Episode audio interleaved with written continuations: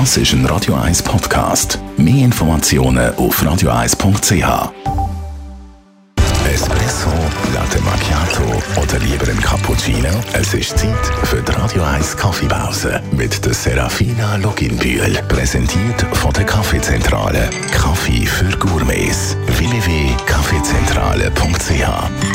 Serafina, wenn ich da auf der Kaffeeverpackung, auf gewissen Fachkaffeeverpackungen Honey lese, also Honig, ist denn da wirklich auch Honig drin? Nein, also das heisst nicht, wir haben kein Honig drin, wie sich das vielleicht viele würden wünschen. Kaffee ist ja eine Frucht, die am Kaffeebaum wächst und zum Kaffee machen braucht man ja nur den Kern, also Kaffeebohnen.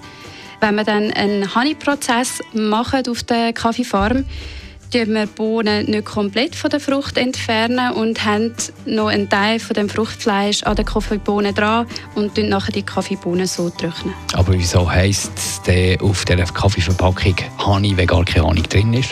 Die Fruchtschicht, die eben an dieser Kaffeebohne dran bleibt, also sie sieht aus wie Honig und ist auch so süß und klebrig wie Honig. Für was wird die Art von der Kaffeetrocknung äh, angewendet?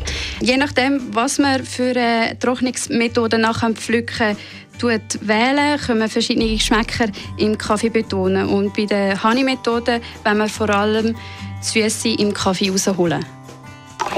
Radio 1 Kaffeepause, jeden Mittwoch nach der halben Zehn, ist präsentiert worden von der Kaffeezentrale. Kaffee für Gourmets. www.kaffeezentrale.ch